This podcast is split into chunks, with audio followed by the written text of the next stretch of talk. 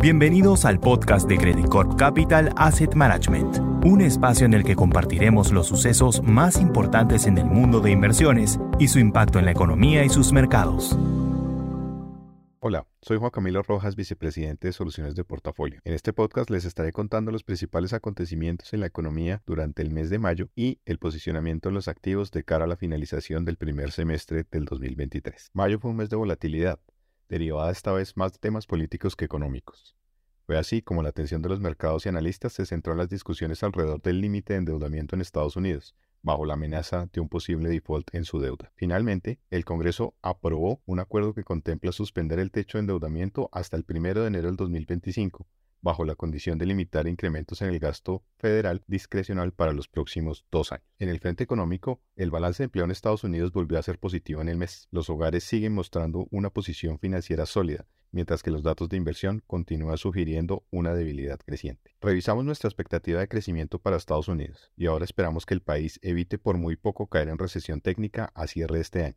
Sin embargo, se observaría una desaceleración significativa, primero en inversión y posteriormente en consumo, como consecuencia del fin de los excesos de ahorro generados con ocasión de las ayudas entregadas para paliar las consecuencias del COVID. En el frente monetario, miembros de la Reserva Federal mantuvieron su posición contractiva en las intervenciones hechas durante el mes, sugiriendo que podría ser necesarios más incrementos de la tasa de interés. De hecho, la probabilidad de un incremento adicional en la próxima reunión de junio hasta el nivel de 5.50 se ha incrementado.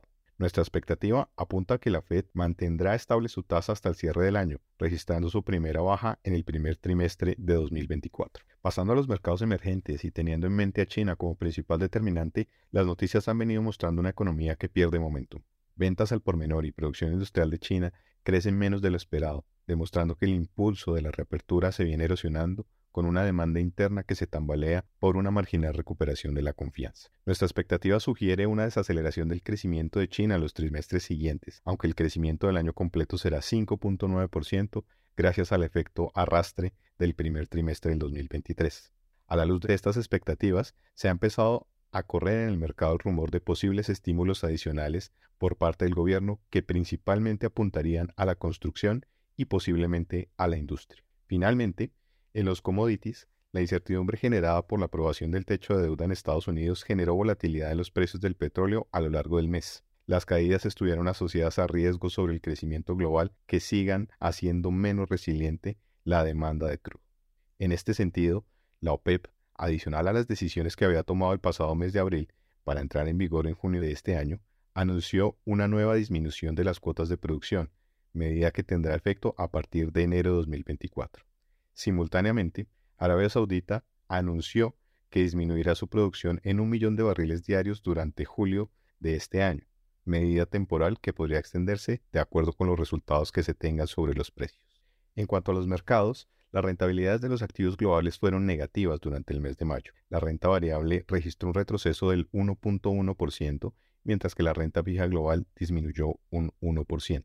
Pese a estos resultados, las variaciones anuales siguen siendo positivas en ambos activos. Parte de la explicación del comportamiento de los activos en el mes ha sido la corrección de las expectativas del mercado frente a posibles recortes de tasas de interés por parte de la Reserva Federal que obligaron a un recálculo de los precios de los activos. Estos tenían como base de su valoración una Fed que recortaba tasas tan pronto como el mes de julio de este año. Frente a la renta variable global, los resultados corporativos de dos empresas movieron el mercado en direcciones opuestas. El primero tiene que ver con el banco regional First Republic, afectado por el reciente episodio de liquidez en el sistema financiero y que tuvo que ser adquirido por JP Morgan antes de que se declarara en quiebra.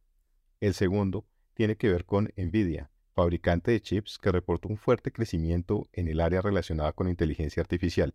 Esto jalonó el comportamiento de las empresas tecnológicas, lo que a la vez explica que la renta variable en Estados Unidos sea uno de los pocos índices que haya registrado un comportamiento positivo durante mayo.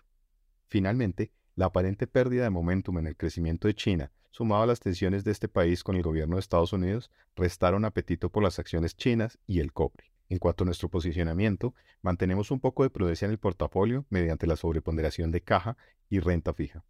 Decidimos cerrar la sobreponderación de acciones en China por el cambio en fundamento reciente y recomendamos tener cautela con el poco sustento que tiene el aumento reciente en la bolsa de Estados Unidos, guiada principalmente por siete empresas.